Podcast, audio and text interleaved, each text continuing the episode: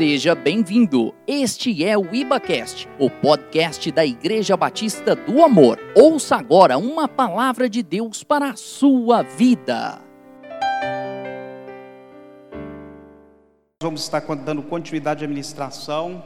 A administração vai falar justamente a respeito do desafio da graça, onde o pastor Ricardo teve a oportunidade de estar trazendo a palavra para nós no domingo passado. E aí nós podemos perceber que quão maravilhoso é viver debaixo da graça de Deus. Amém? E eu gostaria de estar te convidando você a abrir a sua Bíblia em Gálatas capítulo 2. Gálatas capítulo 2. Você também que está aí na sua residência, nos assistindo, abra a sua Bíblia, vamos compartilhar, vamos vivenciar, vamos ser participantes deste momento. Amém? Gálatas capítulo 2, verso 14. Deixa eu abrir a minha palavra.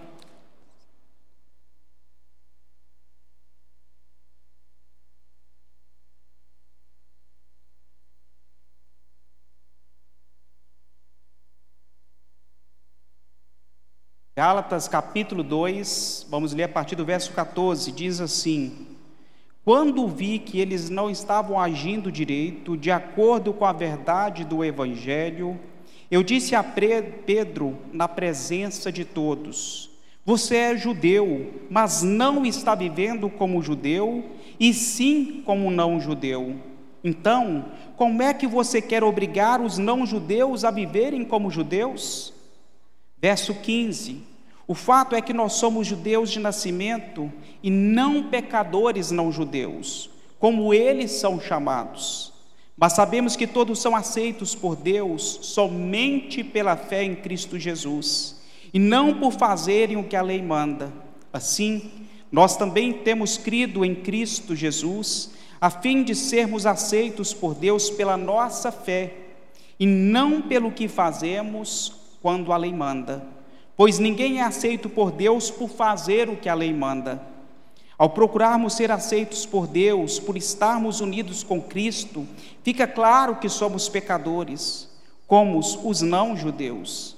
Mas será que isso quer dizer que Cristo trabalha em favor do pecado? Claro que não.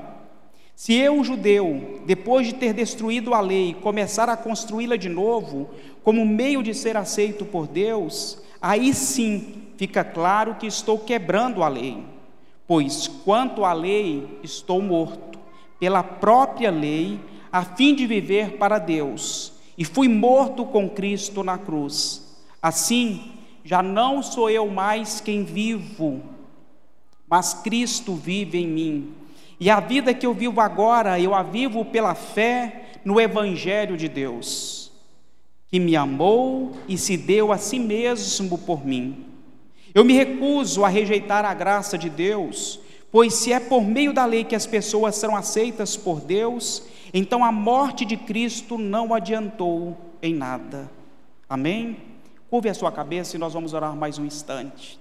Senhor Deus e Pai, nós te pedimos que a unção da graça, a unção do conhecimento, a sabedoria que o Senhor nos ensina, Pai, venha sobre nós agora. Pai, que a nossa mente seja levada cativa ao Senhor e que nós possamos ter exata compreensão daquilo que Teu Espírito Santo quer trazer para nós nessa noite.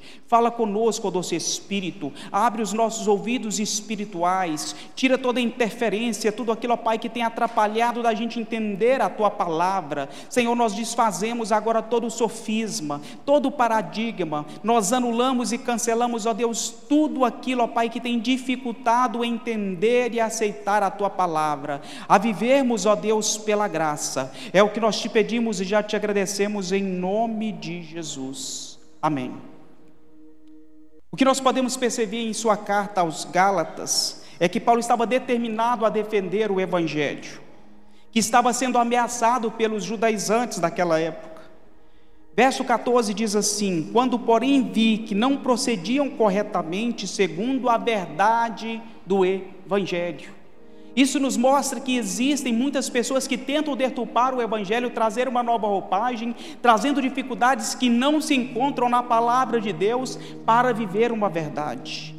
É importante ressaltar que os judaizantes daquela época eram pessoas que haviam se convertido, haviam aceitado a Jesus, tiveram contato com o Mestre, mas não entenderam o que era viver debaixo da graça. E aí entenderam que precisavam ter mais alguns subterfúgios para alcançar a salvação. Para eles era impossível um homem obter a salvação simplesmente por aceitar a Jesus como Filho de Deus. Para eles era necessário seguir a lei mosaica. Para eles os homens tinham que ser circuncidados. Eram elementos complementares para a salvação. Eles entendiam que precisavam obedecer às leis para que realmente pudesse alcançar essa salvação. A verdade do Evangelho é a graça, a verdade do Evangelho não é a lei. Uma carta que foi escrita pelo Espírito aos nossos corações, e não em tábuas, de pedras, não em tábuas entregues a Moisés.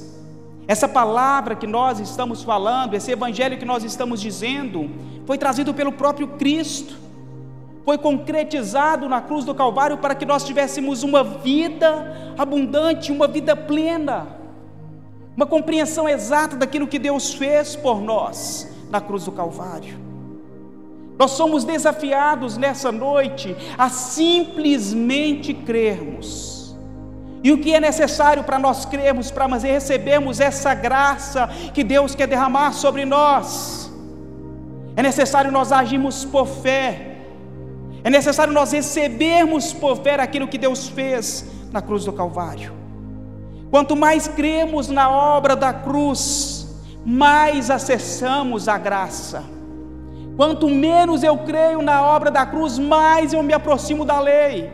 Porque não é pelo aquilo que eu faço ou deixei de fazer, não é pelo meu processo de santificação que eu vou obter a salvação, é por aquilo que Deus fez. O Evangelho, ele gira em torno de uma pessoa, essa pessoa é Jesus Cristo. É essa boa nova que eu tenho para trazer para você nessa noite. Tudo aquilo que você precisa estar nele, porque fora dele, fora de Jesus, não há salvação. Não há salvação. Assim somos desafiados a crer, a receber, a manifestar a graça abundante de Deus através das nossas vidas. O desafio da graça, primeiro, é um desafio da fé. Agir por fé, porque afinal nós nunca vimos a Deus, nós nunca tocamos em Deus, mas pela fé nós podemos externar e dizer que sim, Ele existe, e eu posso crer na Sua existência, eu posso crer naquilo que Ele fez por mim, eu posso crer que foi por amor, foi por amor. Por amor a cada um de vocês que estão aqui, por amor a cada uma das pessoas que estão lá fora. Isso é tão poderoso, isso é tão libertador, porque às vezes queremos e entendemos que o Pai pode nos amar por aquilo que nós fazemos ou por aquilo que deixamos de fazer. Isso é condição. Deus não nos ama assim. Nós somos justificados Somos livres mediante a graça que está em Cristo Jesus. Cristo Jesus. E eu gostaria de te convidar a declarar nessa noite. Eu, quando eu tenho a oportunidade, eu gosto de declarar palavras de fé. Repita comigo: Eu sou livre, eu sou livre. em Cristo Jesus. Eu vou viver como um livre em Cristo Jesus. Aleluia. A justificação é um ato através do qual Deus declara que não somos mais pecadores. Entenda isso, anote isso. Eu tenho convidado aquelas pessoas que são mais próximas de mim a tomar referência, a tomar nota daquilo que é ministrado, porque temos uma tendência a esquecer daquilo que precisamos lembrar e nos lembramos daquilo que precisamos nos esquecer. Outrora nós já éramos pecadores no passado, Mas quando recebemos a Jesus, somos justificados e por isso que nós podemos subir ao altar e entregar o nosso louvor, a nossa adoração, e Deus recebe e olha para nós como se nós fôssemos o melhor de sua criação. Não é pelo que você fez ou deixou de fazer. Talvez você tenha vindo e poucos minutos antes de entrar, adentrar na igreja, você tenha pecado e talvez tenha se sentido impuro e perguntando como eu poderia levantar as minhas mãos e entregar a Deus o meu louvor, a minha adoração, se na verdade eu estou sujo, porque eu pequei, eu errei. Mas o que Deus quer que você entenda não é pelo que você fez ou deixou de fazer, e sim por aquilo que Ele fez por você. Justificação é isso. Justificação é que o preço foi pago e Deus pode olhar para você como se não houvesse mais nenhum pecado atribuído a você. Aleluia. Meu irmão, isso muda a nossa mentalidade de até mesmo de nós agirmos. Você fala, Senhor, não existe mais condenação para aqueles que estão em Cristo Jesus, porque agora eu sou nova criatura, eu fui chamado para viver em novidade de vida, e é assim que eu vou viver. E o mais interessante é que nós não estamos falando de um processo, porque entendemos que santificação é um processo, é um ato contínuo, mas entendemos que justificação foi necessário apenas um ato. Jesus ele não morre por nós todos os dias, ele não é crucificado todos os dias. Ele bastou apenas uma única crucificação em um único dia, e o preço já foi pago. Aleluia! O preço já foi pago, meu irmão, minha irmã. Aceita essa justificação, esse ato que Jesus fez por você. Ela não é por méritos, ela não é por obras. Nós, sim, humanos, amamos por condição. Nós condicionamos: se você me ama, eu te amo, se você me trata bem, eu te trato bem. Mas com Jesus não é assim. E talvez o fato de chegarmos aqui e não temos a compreensão exata dessa justificação nos dificulta nos aproximarmos de Deus como se a qualquer momento Ele fosse nos castigar ou nos punir pelo nosso pecado. Mas Deus, ao olhar para nós, Ele diz que, filho, filha, eu já te perdoei, o seu preço, o seu perdão já foi lhe dado, eu entreguei tudo aquilo que eu tinha de melhor por você, só por você. Como isso é possível? Somente pela fé em Cristo Jesus. Esse, esse lema foi uma das principais transformações que contribuíram para a reforma protestante. Martinho Lutero tinha grande dificuldade de se aproximar de Deus, porque ele entendia que ele precisava passar por sofrimentos, ele entendia que ele precisava ficar enclausurado, se abster de certos prazeres para que pudesse se aproximar de Deus. Mas um dia, lendo a palavra, ele entendeu que ele era justificado pela fé e não por obras. E aí ele jogou por terra todos os dogmas que até então ele havia sido ensinado. Ele deixou de lado e começou a dar ouvidos àquilo que a palavra falava com ele. Um outro exemplo que nós podemos trazer nessa noite foi João Wesley, que mesmo já sendo um pregador, ele fala que foi a partir daquilo que ele leu de Lutero, a partir da obra da salvação pela graça, a sua vida foi transformada. O verso 18 diz assim: Porque se torno edificar aquilo que destruí, a mim mesmo me torno transgressor se começamos a estabelecer parâmetros, regras, condutas, doutrinas desnecessárias para obter a salvação, eu me estou me tornando um transgressor do Evangelho que liberta. Gálatas é conhecido como o livro da libertação, o livro da graça. Agora, por que, que eu devo impor regras, preceitos, condutas que o Evangelho não me impõe? Paulo está dizendo que não existe um outro fundamento em que possamos ser justificados. Não há mais nenhuma dívida a ser paga. Não há. Talvez você possa estar pensando assim: ah, irmão, antes você não sabe o que eu fiz no verão passado. E realmente não me interessa saber, não tenho um mínimo de curiosidade. Mas você sabia que nem o pai está interessado nisso?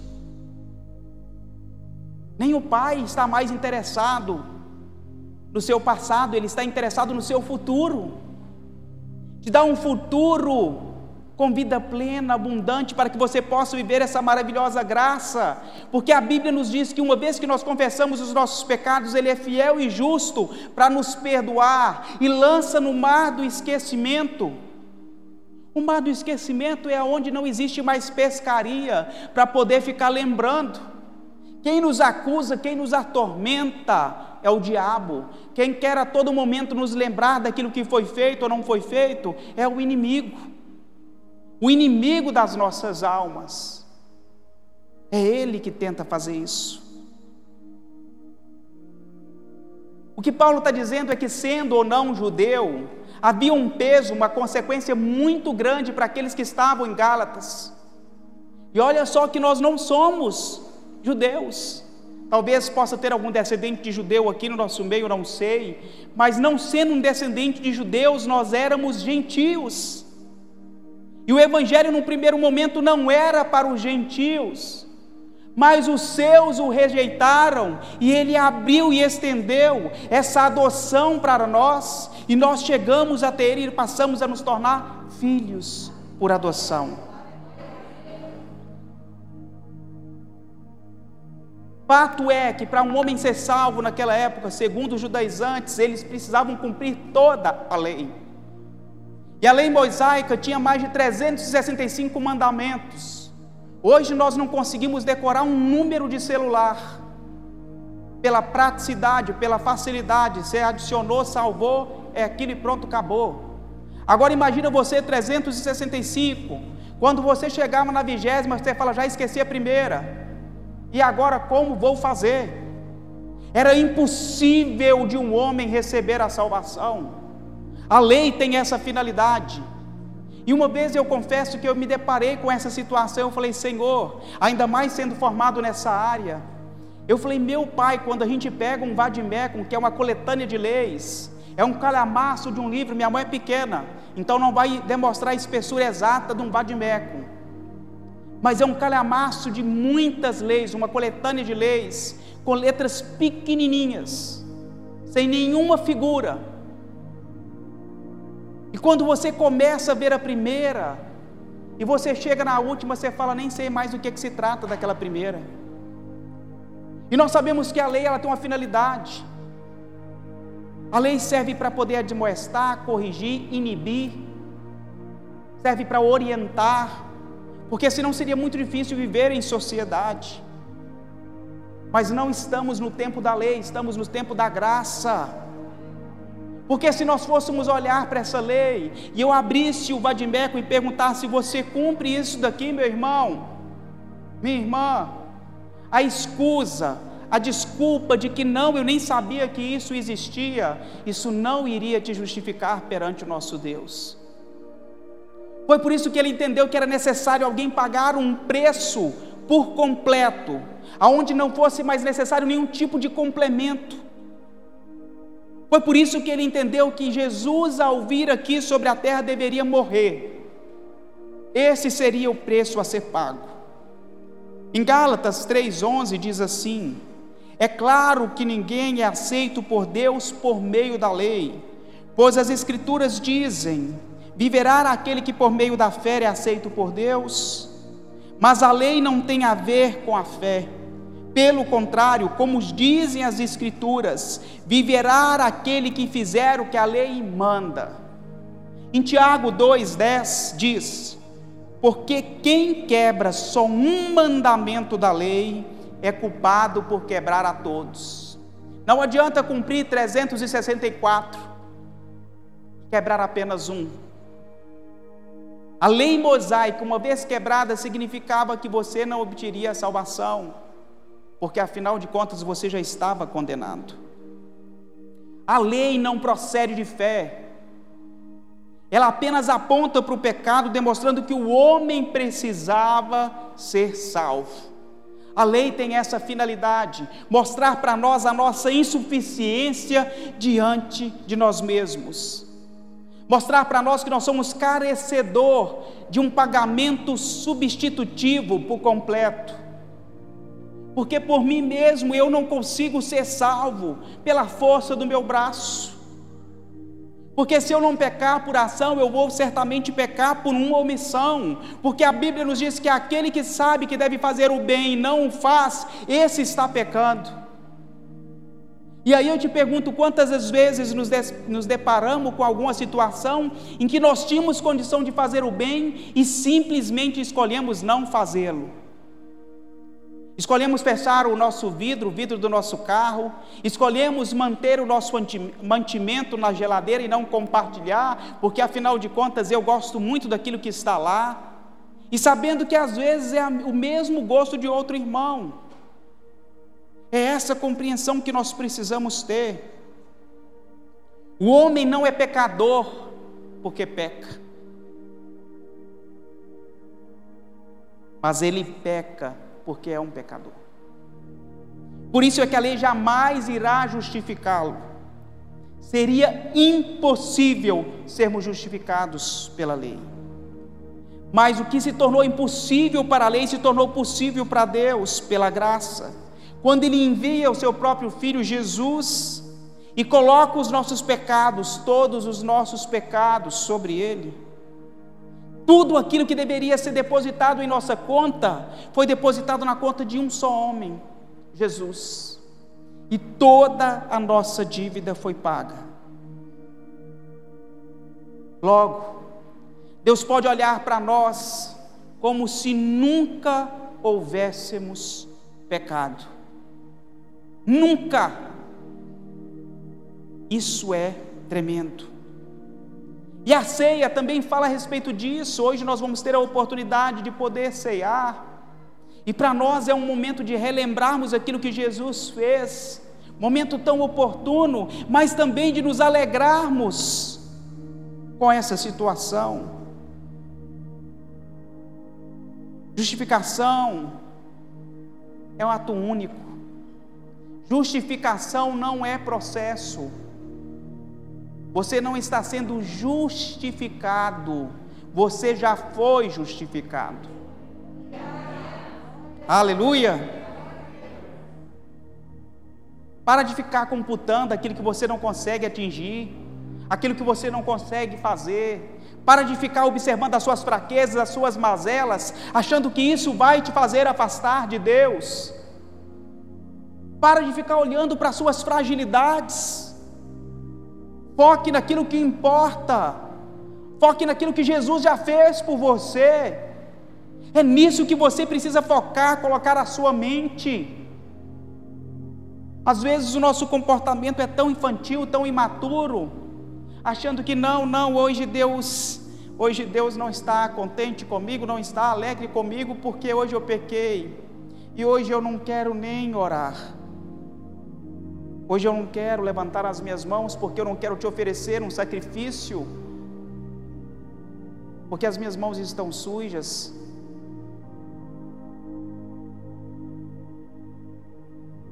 Deus sempre olha para nós com um olhar de misericórdia. Quando o meu comportamento é assim, significa que eu estou voltando para a lei e para as obras, porque se Deus pode me amar por aquilo que eu faço ou por aquilo que eu não faço, significa que eu não estou olhando para a justificação, significa que eu estou olhando para a ação, significa que eu estou olhando para o mérito, porque seria muito fácil de um santinho, do bonitinho, do cheirosinho ser mais salvo do que eu. Afinal de contas, ele consegue viver de uma maneira muito mais sacrificante do que eu. Quantos conseguem me entender? É isso, meus irmãos.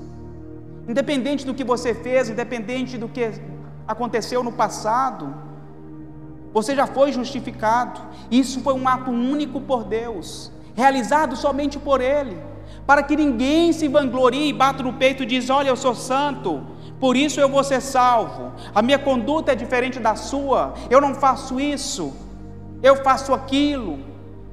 É para isso que somos justificados. É um ato de Deus e não o resultado do caráter do homem ou das obras humanas. É um ato de Deus. Para andarmos debaixo da graça, temos que andar debaixo da fé. Somos motivados a andar por fé, a crer por fé, a viver por fé, a entender que tudo na nossa vida acontece mediante a fé. Sem fé é impossível agradar a Deus. Sem fé é impossível crer que Deus existe.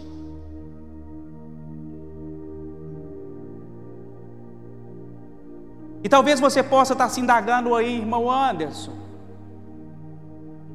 Eu não sei se eu tenho fé. Essa é uma das primeiras artimanhas do inimigo, tentar negar e abalar a sua fé. E eu quero te dizer, meu irmão, o fato de você estar aqui hoje, o fato de você estar nos assistindo pela rede de computadores, significa que isso é um ato de fé, porque se assim não fosse, você teria outras programações para fazer. Poderia estar passeando no parque, tomando um sorvete, um banho de piscina. Você poderia estar fazendo qualquer coisa, mas você parou para poder ouvir a palavra de Deus, e só faz isso quem crê que Ele existe somente quem crê. Você escolheu o melhor lugar para estar. A fé vem pelo ouvir e ouvir a palavra de Deus, e a cada vez que nós ouvimos a palavra de Deus, nós somos alimentados, deixamos de lado a nossa religiosidade, o nosso legalismo e passamos a viver de maneira plena. O segundo Paulo, segundo ponto que Paulo nos adverte é que não anulo a graça de Deus. Não anule a graça de Deus. O que é anular essa graça? Tem como eu anular a graça de Deus? Todas as vezes que eu crio um preceito, uma maneira, uma condição, um obstáculo, alguma coisa que vai além do Evangelho, significa que eu estou tentando criar um embaraço para as boas novas. Significa que tudo aquilo que o Evangelho está dizendo não é o suficiente para me trazer a salvação. Olha, para você ser salvo, você tem que usar isso, não pode aquilo, não corte o seu cabelo, não passe uma maquiagem. Olha, o varão tem que se comportar assim, a varoa tem que se comportar dessa maneira. Irmãos, entendam bem, não estou dizendo a respeito de doutrina porque algumas doutrinas são saudáveis. Mas estou dizendo em relação à salvação. Os que os judaizantes faziam e diziam é que era necessário para obter a salvação, terá circuncisão e obedecer à lei. Quantas as vezes recebemos sobre as nossas vidas condenação dizendo que ah, você não vai para o céu. Eu sei o que você fez. Você furou o sinal vermelho. Eu vi. Estava atrás de você, você passou e o flash e pegou a sua placa. Você desobedeceu à lei. A desobediência à lei mostra o pecado. Mas eu não vivo mais pela lei, eu vivo pela graça. É isso que entendemos. Graça, eu vivo pela graça. Faça isso, faça aquilo. Você precisa ser bom. Isso aponta para obras, isso aponta para lei, isso aponta para mérito. E todas as vezes que eu estou apontando para isso, eu estou anulando a graça de Deus se temos que fazer isso, se temos que não fazer isso, se cumprimos ou não cumprimos os mandamentos, se quebramos ou não quebramos os preceitos, tudo isso aponta para a lei. E aí eu poderia dizer para você que então Cristo morreu em vão. Porque se eu olho para a lei, se eu olho para a condição, se eu olho para situações, eu consigo perceber que a morte de Jesus foi em vão. Agora, se eu olho para a graça, eu percebo que a sua obra foi completa. O que eu estou te dizendo é que você não precisa ser relaxado, displicente com a palavra de Deus, pelo contrário. Porque aqueles que já entenderam a graça vivem de maneira como Cristo vive vivem como Paulo viveu, não mais eu vivo, mas Cristo vive em mim, e o viver que agora vivo na carne, vivo por Cristo. E aí não se torna difícil. As nossas dificuldades carnais, as nossas vontades carnais são superadas na graça porque a sua mente já estava montada e dizendo que, olha, eu vivo na carne, mas não faço parte da carne, porque agora Cristo vive em mim. E nós sabemos que a vontade de Cristo, de Jesus, ele é boa, perfeita e agradável ao nosso respeito. Jesus ele não vai ansiar pelo pecado. Ele vai desejar as coisas do espírito, se encher cada vez mais do espírito. Esse tem que ser o nosso desejo. Só que precisamos compreender que para isso, nós precisamos ter o nosso caráter formado, forjado, transformado por Ele. Sabemos a história de Paulo e sabemos que Paulo foi um perseguidor, Paulo foi um assassino. Mas Paulo se encontrou com Jesus, as escamas dos seus olhos caíram e ele viu a verdade do Evangelho de um judaizante, de um fariseu, de um homem que cumpria a lei em todos os seus rigores. Paulo entendeu que agora ele poderia viver sobre a graça de Deus e que nenhuma imputação cabia mais a ele. Os próprios discípulos tentaram refutar, afastar Paulo, achando que Paulo não merecia estar com eles, porque Paulo foi um dos que matou cristãos. Paulo compreendeu a graça e entendeu que não havia mais nenhuma condenação sobre ele, ninguém poderia condená-lo. Ninguém pode mais te condenar, meu irmão, minha irmã. Ninguém. Então pare de você mesmo às vezes se condenar, se martirizar, se acusar, de não se achar mais santo ou mais santa. Para com isso. Viva a graça de Deus, viva a plenitude de Deus reconhecendo aquilo que Deus fez por você. Cristo deve estar no centro das nossas vidas. A nossa vida tem que ser cristocêntrica. Quando nós colocamos Cristo no centro, tudo gira em torno dele, tudo é para ele, tudo visa agradar a ele. Agora, quando Cristo não está no centro, nós ocupamos este lugar e tudo tem que nos agradar, tudo tem que ser da nossa maneira, do nosso jeito. E deixamos Cristo apenas ocupar um espacinho nas nossas vidas. Mas Deus quer ocupar o centro, o nosso coração. Só existem dois tipos de justiça: a que vem da lei e a que vem da graça. A primeira vem de obras, requer justiça própria, esforço, dedicação. A segunda requer crer e receber. É a justiça que vem de Cristo. A primeira ela requer performance. Eu preciso me santificar, eu preciso jejuar, eu preciso me entregar mais. Justiça própria eu estou fazendo para alcançar mais, com foco na minha justiça.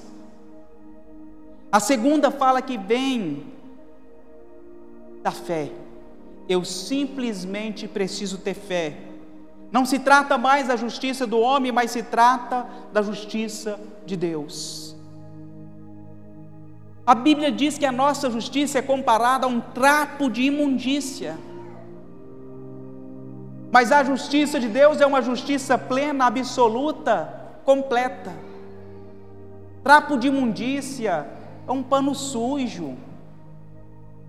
Não só era usado como coletor naquela época para as mulheres que estavam no período menstrual, mas seguia servir inclusive para poder cobrir aqueles que estavam leprosos.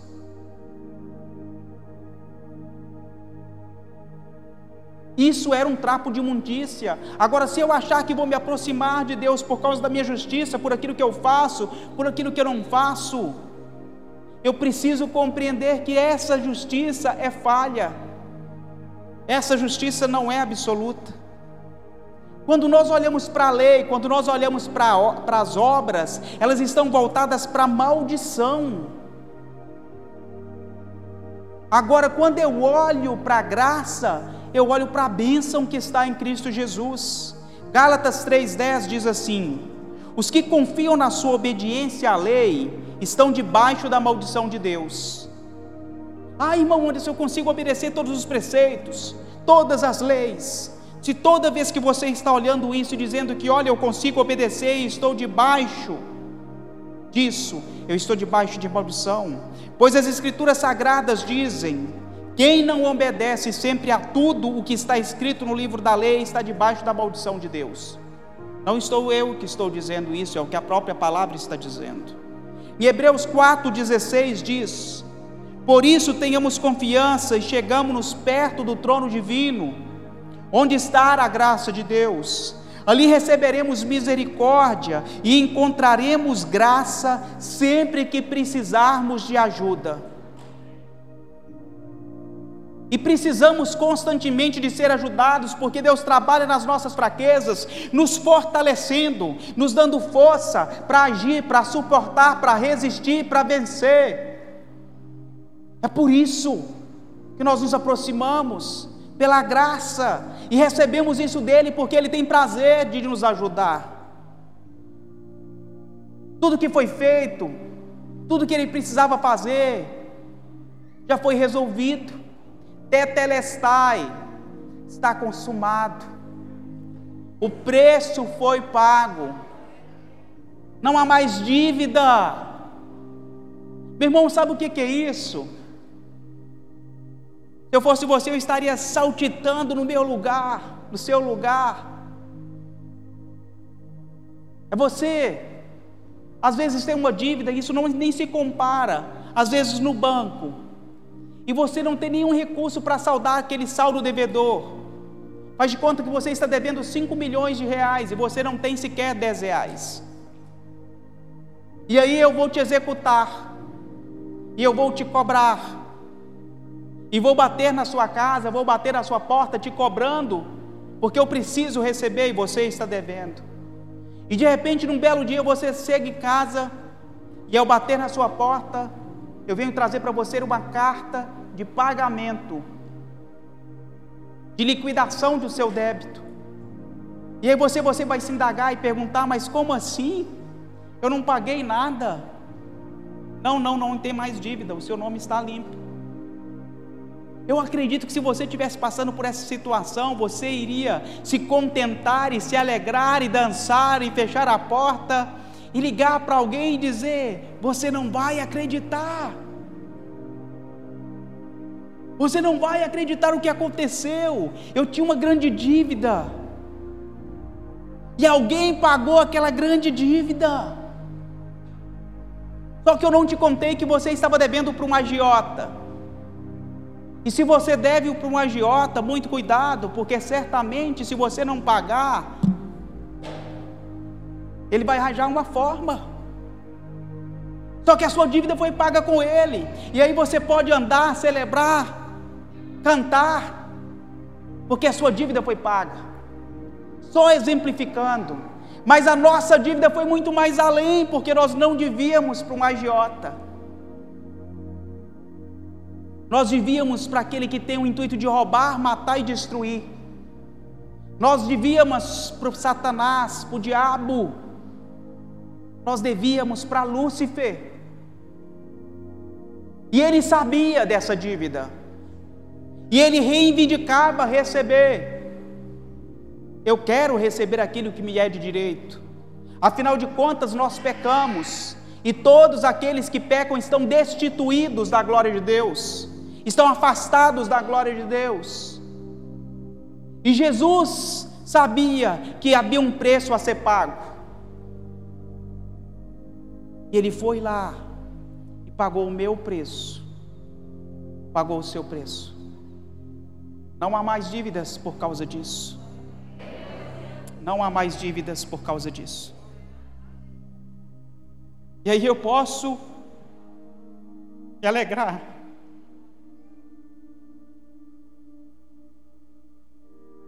Porque aquilo que eu devia eu não devo mais. Porque era impossível, com o meu esforço, com a minha vontade, com o meu querer de pagar esse alto preço. Por mais que eu resolvesse morrer, dizendo eu vou morrer, Senhor, então, para poder pagar esse preço, seria em vão, porque era necessário que um homem imaculado, santo, puro, fosse morto, e esse homem era Jesus. Pare de viver debaixo dos seus próprios méritos, viva debaixo dessa graça de Deus, que já te alcançou, viva dessa maneira.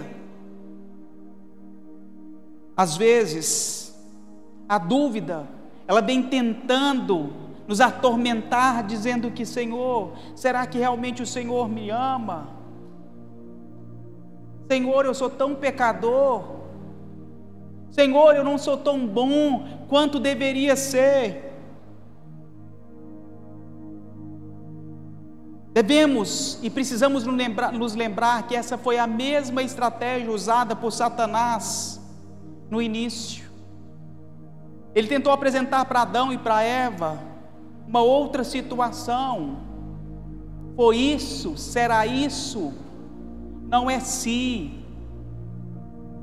Será que o Pai me ama? Não, eu tenho certeza que o Pai me ama porque é isso que a Bíblia me diz. E eu achei muito lindo que nós estávamos cantando aqui: se eu passar pelo fogo, não temerei. Em Isaías 43, o Senhor faz essa ressalva.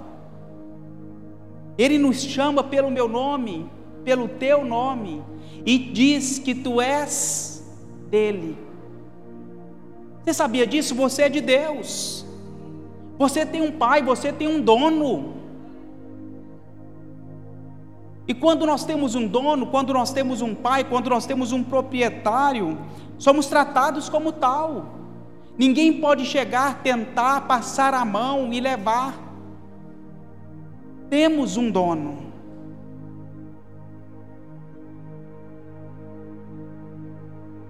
Não há nada que nós possamos fazer para poder conquistar o amor do Pai. Nada. Pai, irmão antes, então quer dizer que se eu jejuar mais, o Pai vai me amar mais? Ah, irmão, antes eu estou aqui na igreja, então o pai me ama mais do que quem está lá fora. Não. Não há nada que eu possa fazer para ser amado mais por Deus. E não há nada que eu também possa fazer para que Deus me ame menos.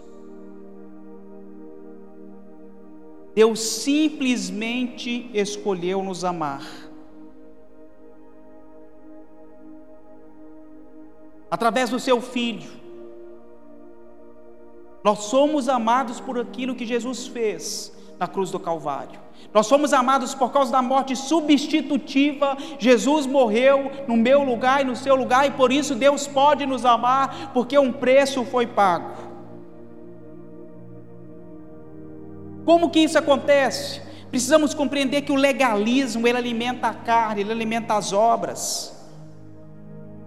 E se eu começo a alimentar isso, queridos, nós podemos tomar como referência a palavra que está em Gálatas 5,19, que um pouco de levedo fermenta toda a massa. Se eu começo a abrir concessão dizendo que, olha, eu preciso ser mais santo, eu preciso me consagrar mais, porque assim o Pai vai me amar mais, eu estou abrindo preceitos e condições. Mas entenda bem, não estou dizendo que você não pode fazer essas coisas, pelo contrário, nós não fazemos para receber, nós fazemos porque já recebemos. É completamente diferente. Inclusive amanhã começa o desafio dos 21 dias de jejum.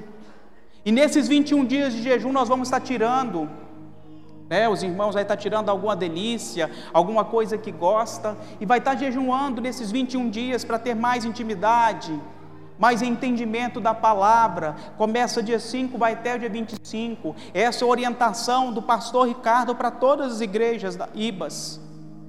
Nós vamos passar por três ciclos, então todo final de ano a igreja entra com um propósito de jejum e oração. E aí depois no grupo de célula, provavelmente você vai estar recebendo as orientações de como que será feito nesses 21 dias.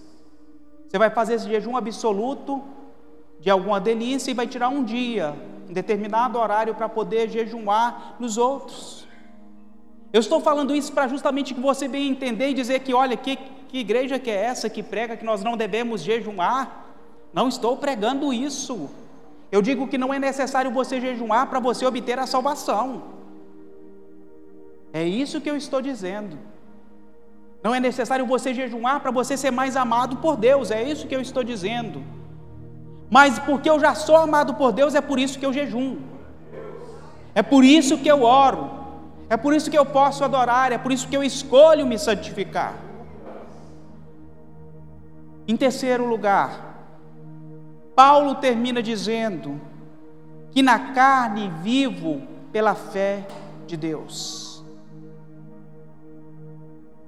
Esta não é uma das formas que o cristão deve viver, não é uma das formas.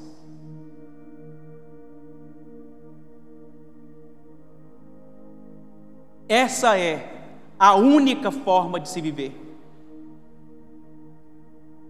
Se nós não vivermos em Cristo Jesus, é impossível de viver nesse mundo e não pecar. A única forma de vivermos é em Cristo. Porque, independente da situação, quando nós estivermos passando por uma dificuldade, olharemos para Cristo e perceberemos que já temos nele tudo aquilo que nós precisamos temos o escape, temos a provisão, temos o socorro, temos a santificação, temos tudo nele. Paulo encontrou em Cristo tudo aquilo que ele precisava. Quanto mais eu vivo debaixo do legalismo, mais eu alimento a carne e as coisas da carne. A lei, ela avulta o pecado, ela faz sobressair as obras. E isso escraviza o homem porque nós olhamos para, e vemos o quanto nós somos insignificantes, o quanto nós somos miseráveis, o quanto nós não conseguimos pela nossa própria força. Mas a graça ela é superabundante. A graça ela traz a justiça de Deus, de forma que somos encobertos. As nossas vestes se tornam mais brancas do que a neve. Somos purificados por Deus. O que importa é que não, não precisamos mais trazer à tona a condenação que havia sobre nós do passado. A graça de Deus está sobre mim, a graça de Deus está sobre você. E por isso eu escolho e posso viver de maneira livre, posso viver leve, posso viver sem acusação. Eu gostaria que você declarasse comigo mais uma vez: eu escolho viver a graça. Eu escolho viver pela fé em Cristo Jesus. Como Cristo, por amor, se entregou por nós e morreu pelos nossos pecados, e cancelou o escrito de dívida que havia sobre nós, agora nós não precisamos mais viver como se fôssemos devedores Romanos 8,12 diz assim: Portanto, meus irmãos, nós temos uma obrigação, que é de não vivermos de acordo com a nossa natureza humana. Viver em Cristo é não mais dar vazão à vontade da carne, é saber que somos um espírito, que habitamos em um corpo e temos uma alma. Não é a sua carne que te comanda, é você que comanda a sua carne. Pela fé, nós nos identificamos com Jesus Cristo, não só em Sua morte, mas também em Sua ressurreição. Pela fé, pela fé. Nossa carne foi crucificada com Ele. Se sua carne já foi crucificada com Ele, se você já foi morto com Ele, não mais você vive, mas Ele vive em você.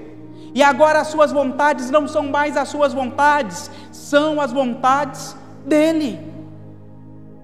Porque se eu não vivo assim, eu estou trazendo de novo as obras, eu estou trazendo de novo a lei, dizendo que, nossa, é impossível viver assim. Porque como poderia alguém viver assim? Pela fé seria impossível, mas nós somos e agimos por fé. Amém? Nós somos e agimos por fé. Romanos 6,3 diz assim: Com certeza vocês sabem que quando fomos batizados para ficarmos unidos com Cristo Jesus, fomos batizados para ficarmos unidos também com a Sua morte. Assim, quando fomos batizados, fomos sepultados por Ele, por termos morrido junto com Ele.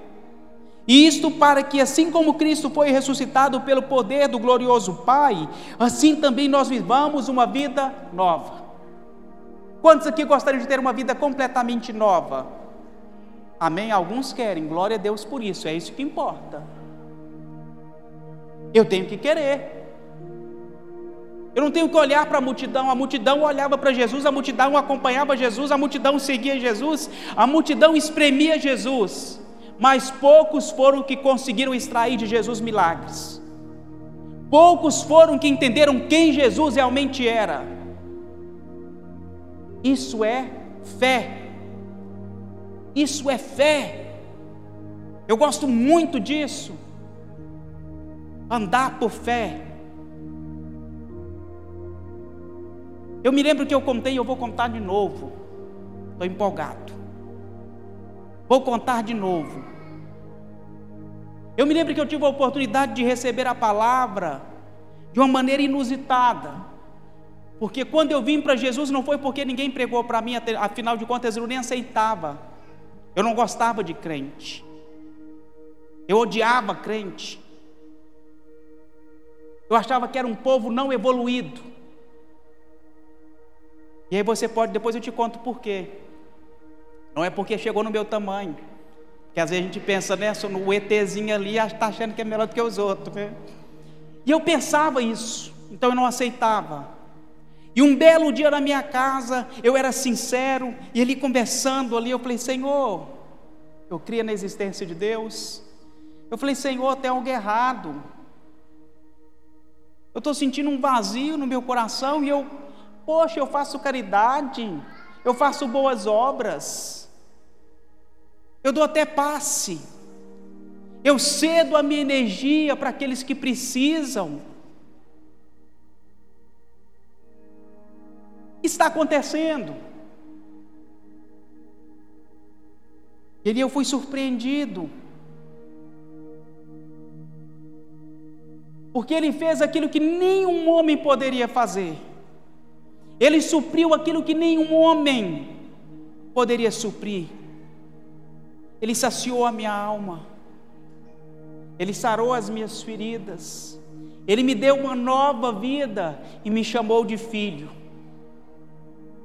E ali nós já começamos a conversar, porque Ele sabia das dificuldades, Ele sabia daquilo que se passava no meu coração. E Ele dizendo: Filho, eu te chamei pelo teu nome, agora tu és meu. Tu és meu. Eu falei: quem é esse que me chama dessa maneira? Quem é esse que me conhece? Quem é esse que fala, que me escolheu muito antes do ventre da minha mãe? Ele é Deus. Eu sou o teu Deus.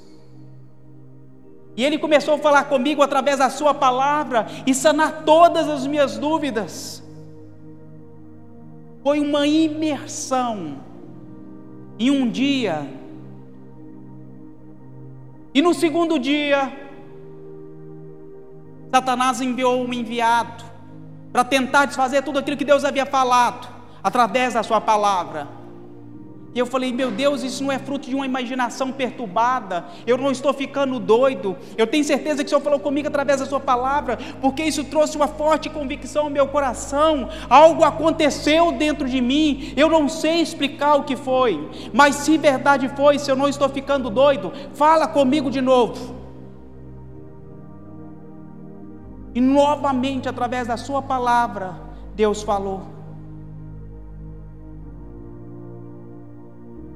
Novamente. Ele não precisava mostrar para mim que ele era Deus. Não precisava. Mas ele se revelou de novo e se mostrou de novo. E falou comigo de novo. E a partir daquele dia eu tomei uma decisão. Eu falei: Deus, a partir de hoje a minha vida será diferente. A partir de hoje, aquilo que eu repudiava, aquilo que eu dizia que eu jamais iria ser, eu vou ser. A partir de hoje, eu sou crente. Porque crente é todo aquele que crê. Mas eu creio em Jesus Cristo. Eu creio em Jesus, Filho de Deus, unigênito, que tem poder para salvar, para mudar vidas, para restaurar, para trazer vida nova a todos aqueles que precisam. Esse é o Deus que eu creio, meu irmão, minha irmã, e eu não sou mais especial do que você. Talvez eu possa ser até pior do que você. Se eu olhar para os padrões, se eu olhar para a lei, se eu olhar para a obra, mas se eu olhar pela graça, nós temos o mesmo valor. E é para isso que nós temos que olhar para a graça de Deus e viver uma vida nova, sem remendos. O seu lar pode ser um lugar de delícias, a sua casa, o seu trabalho, a sua família, porque você não mais precisa viver na carne. O problema é que nós tentamos viver uma vida remendada, tentamos ser uma versão melhorada de nós mesmos. É semelhante você comprar um carro e seu carro não tem ar-condicionado, você fala, vou dar um upgrade nesse carro, vou colocar um ar-condicionado. Ok, ele melhorou, mas o carro continua sendo o mesmo, a versão continua sendo a mesma, a marca continua sendo a mesma, o modelo continua sendo o mesmo, o ano continua sendo o mesmo, e vou te falar mais: ninguém vai te pagar pelo ar-condicionado que você colocou. Tenta vender. Ah, mas meu carro tem ar-condicionado. Quanto está na tabela FIP? Tanto. Ok, te dou 5 mil a menos. Você está doido? Esse é o preço que vão pagar. Os irmãos conseguem me compreender aonde eu estou chegando? Se eu tentar melhorar essa versão do Anderson, ela é insuficiente. Agora, se eu receber a graça, a justificação, ela é suficiente, ela é completa e eu posso viver em novidade de vida. Eu não preciso voltar mais para Moisés, porque voltar para Moisés, voltar para a lei, é voltar para um cemitério de mortos. Para andarmos debaixo da graça, temos que andar por fé. E eu escolho andar por fé. Você escolheu andar por fé, é por isso que nós declaramos: eu escolho andar por fé. A graça é tudo aquilo que nós precisamos. Tudo o que você precisa está nele a sua felicidade, aquilo que você tem buscado. Senhor, eu estou tão triste, tão deprimido, tão solitário. Encontra nele, supre nele as suas necessidades. Salmo 63, 3 diz assim: O teu amor é melhor do que a própria vida, e por isso eu te louvarei. Não há nada mais importante que a salvação. E essa eu só posso receber se for um favor imerecido e pela fé. Efésios 2:8, nós já estamos quase finalizando, diz assim: Pela graça de Deus vocês são salvos por meio da fé. Isso não vem de vocês, porque é um presente de Deus. Isso é um presente. Isso é um presente. Vamos fazer um ato de fé. Quem pode, faz assim com a sua mão. Queridos, é um ato de fé. Pela fé, Deus já colocou na sua mão um presente que se chama salvação, através de Jesus Cristo. Pela fé, você tem na sua mão uma nova vida. Você não precisa mais viver uma vida do passado baseado na sua história baseado no seu contexto familiar. Ah, minha família é assim, eu cresci assim, por isso eu vou viver assim. Eu estou apenas reproduzindo tudo aquilo que eu já vivenciei. Isso é lei, isso é obra. Agora, esse presente que Deus nos dá é a oportunidade de vivermos de uma maneira diferente. Pela graça, nós somos separados e chamados. Gálatas 1,15 diz assim: Porém, Deus, na sua graça, me escolheu antes mesmo de eu nascer, e me chamou para servi-lo. Nós somos os Paulos dessa geração. Deus te escolheu para você ser um Paulo dessa geração, para fazer diferença nessa geração, para testemunhar a respeito daquilo que Ele fez da sua vida. Você pode sair daqui nessa noite, ligar, mandar um WhatsApp e dizer: Meu Deus colocar um status no seu WhatsApp. A minha vida não mais será a mesma a partir de hoje. E alguém vai te perguntar o que, que aconteceu? Fez uma lavagem cerebral? Não. Você teve a compreensão da verdade do Evangelho que liberta. Fomos chamados empoderados. 1 Coríntios 15, 10. Mas pela graça de Deus sou o que sou e a graça que Ele me deu não ficou sem resultados. Pelo contrário, eu tenho trabalhado muito, muito mais do que todos os outros apóstolos. No entanto, sou eu que tenho feito isso, e sim a graça de Deus que está comigo. Paulo teve a exata compreensão de que tudo aquilo que ele estava fazendo, apesar de fazer mais, não era por ele, mas sim por Jesus que estava nele, a graça de Deus que estava com ele somos fortalecidos. 2 Timóteo 2:1 E você, meu filho, seja forte por meio da graça que é nossa por estarmos unidos em Jesus Cristo. Seja fortalecido e encontramos socorro. Estamos passando por uma época, um tempo de dificuldades, aonde muitos de nós têm buscado socorro, provisão, aonde não podem ter suprido as suas necessidades. Mas nele nós temos a confiança de tudo aquilo que precisamos. Em Hebreus 4:16 diz assim: Por isso tenhamos confiança e cheguemos perto do trono divino, onde está a graça de Deus ali receberemos misericórdia e encontraremos graça sempre que precisarmos. Sempre que precisarmos. Eu gostaria que você ficasse de pé no seu lugar.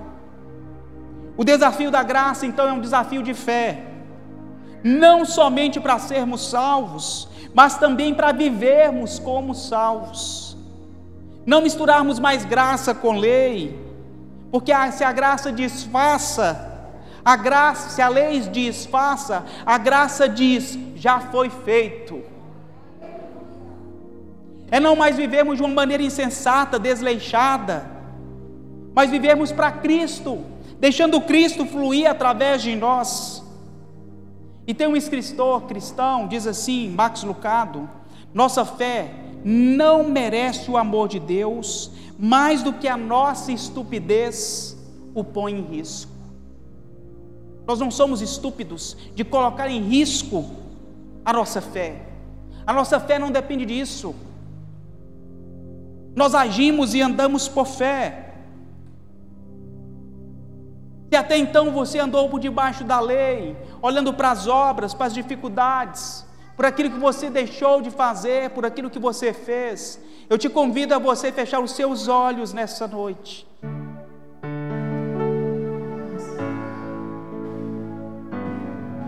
a fechar os seus olhos e a entender que o desafio da graça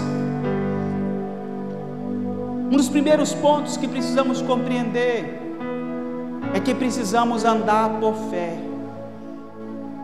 Sem fé é impossível o homem agradar a Deus. E eu gostaria de orar com você nesta noite.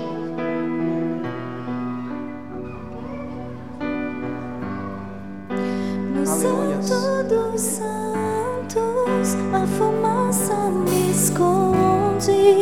só teus olhos me veem, debaixo de tuas asas é o meu abrigo, meu lugar secreto, só tua graça me basta e tua presença é o meu prazer. No Santo dos Santos, a fumaça me esconde, só teus olhos me veem, debaixo de tuas asas é o meu abrigo, meu lugar secreto, só tua graça me basta. Tua presença é o meu prazer. Só a graça de Deus nos basta. Só a graça de Deus te basta, meu irmão, minha irmã.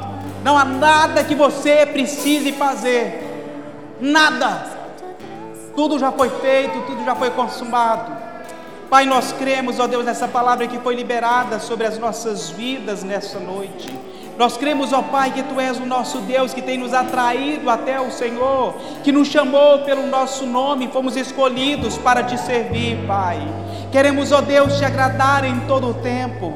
Senhor, nós sabemos, ó Pai, que por nós mesmos nós não podemos, mas não olhamos mais para as nossas mãos e olhamos para a cruz, naquilo que foi feito, naquilo que foi consumado, Senhor.